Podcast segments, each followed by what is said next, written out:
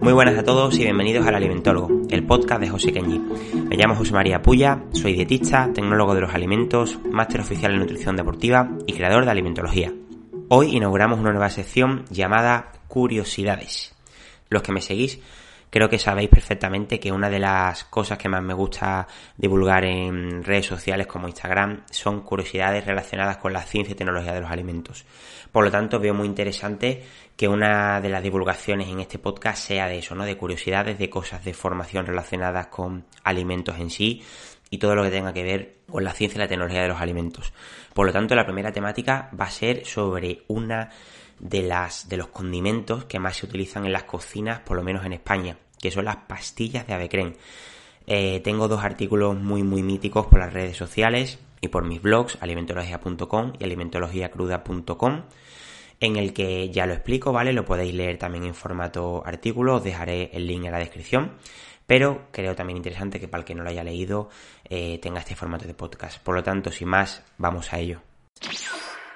Probablemente no sepas la composición real de las famosas pastillas de Avecrem. Sabemos que es un ingrediente que es muy empleado en las cocinas para mejorar el sabor de diferentes guisos.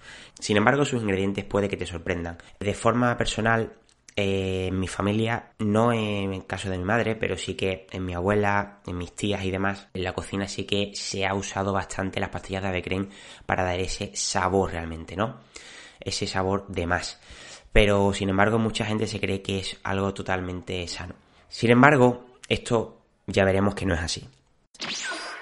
¿Cómo se anuncia las pastillas de Avecren a nivel de marketing y demás? Socialmente las pastillas de Avecren se posicionan como un condimento saludable por contener pollo de corral, así es como lo anuncian. Pero el pollo de corral solo conforma un 5% del total del producto en sí. Entonces, si calculamos el contenido real de pollo que se encuentra en una pastilla, apenas hay 3,5 gramos de pollo de corral. ¿Es esto realmente reseñable como para que Gallina Blanca lo venda así? En mi opinión, no. Muy poco se habla de que la mayoría de la composición de una pastilla de Becren es sal y glutamato monosódico. El glutamato monosódico es un potenciador de sabor muy, muy, muy famoso y polémico. Sí que es cierto que yo como tecnólogo lo digo aquí abiertamente, se le ha dado muchísima caña y existen muchas pseudociencias a su alrededor. Es un aditivo totalmente seguro en las dosis propuestas. Aún así, no quiere decir que la composición sea sal y glutamato monosódico. Además, estas pastillas también las anuncia Gallina Blanca como una acción saludable porque contiene verduras.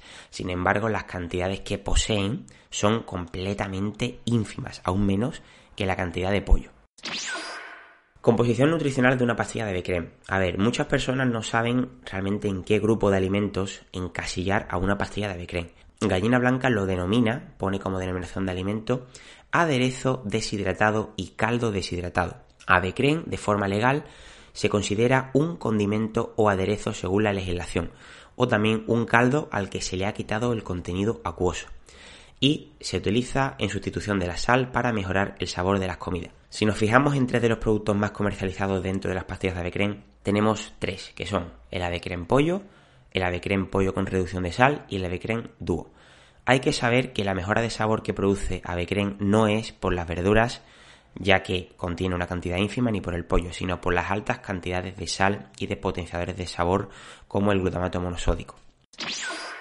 Yendo exactamente a la composición del avecren pollo, de uno de los productos de, las pastillas de avecren, vamos a ver los ingredientes principales. El primero, sal. Contiene más de 7,5 gramos de sal por pastilla. Recordemos que para determinados guisos que podemos hacer en casa se suelen echar hasta una o dos pastillas. O sea, es una cantidad altísima de sal. Cuidado con esto, por favor. Luego, el segundo ingrediente de las pastillas de avecren son los potenciadores de sabor.